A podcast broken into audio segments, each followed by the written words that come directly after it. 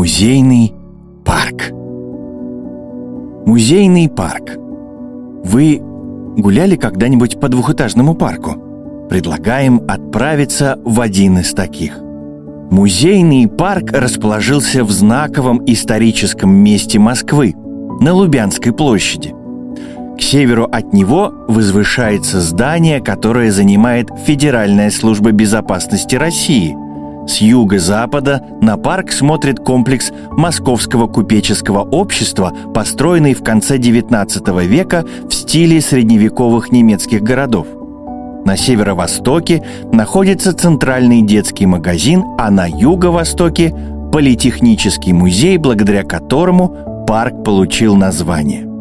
Долгие годы здание музея находилось на реставрации – его фасады скрывали строительные леса, а вокруг возвышались защитные ограждения и заборы. Сегодня это место не узнать. Политех вернул свой исторический облик, а рядом с ним появился новый парк. Его открытие состоялось в 2019 году.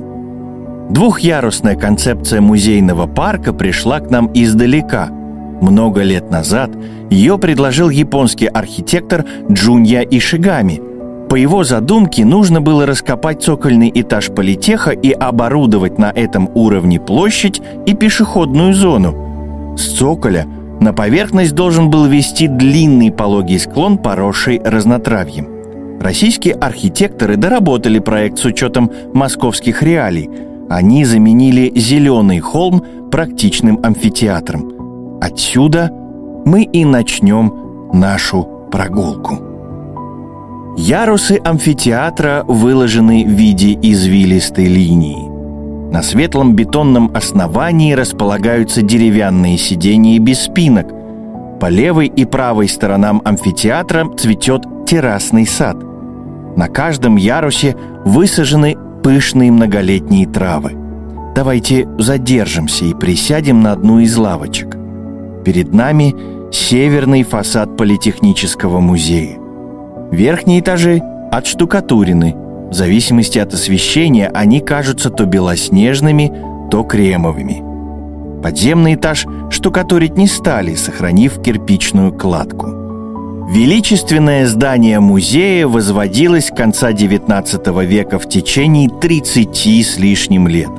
В его облике смешались разные архитектурные стили – но все с уникальным национальным колоритом. Богатое внешнее убранство изобилует резными узорами и орнаментами.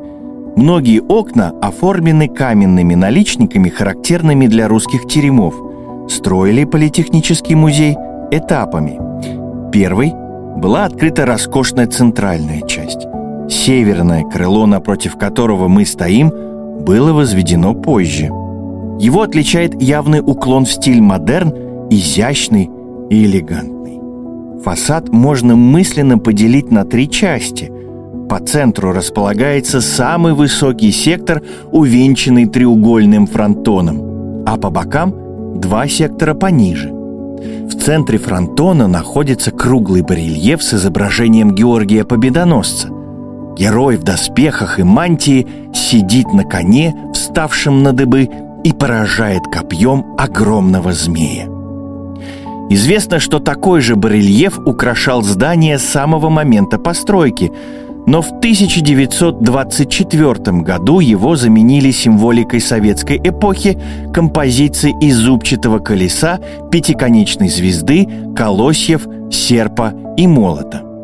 Историческая справедливость восторжествовала через 95 лет – когда восстановленный по архивным фотографиям Георгий Победоносец вернулся на фасад музея. Чуть ниже здания украшают три фрески. Триптих прославляет труд и просвещение.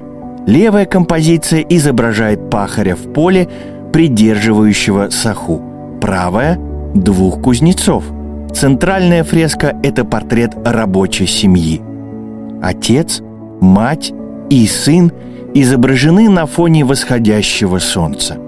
Но вернемся на площадь перед амфитеатром. Здесь хватит места и для уличного концерта, и для выставки, и для открытой лекции.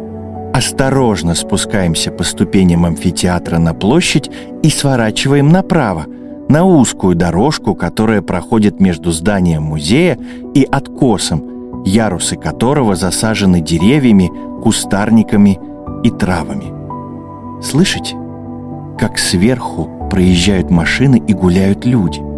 Прямо над нами проходят пешеходные мостики, которые связывают тротуар вдоль новой площади с наземными входами в музей.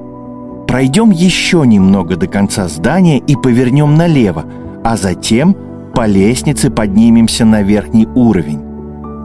Здесь наш маршрут заканчивается, но прогулку можно продолжить. Например, по Новой площади пройти вдоль здания музея, зайти в Ильинский сквер, затем взять курс на юг и свернуть на улицу Варварка. Через пару минут она приведет вас в популярный парк Зарядье. С вами был Никита Тарасов. Приятной вам прогулки!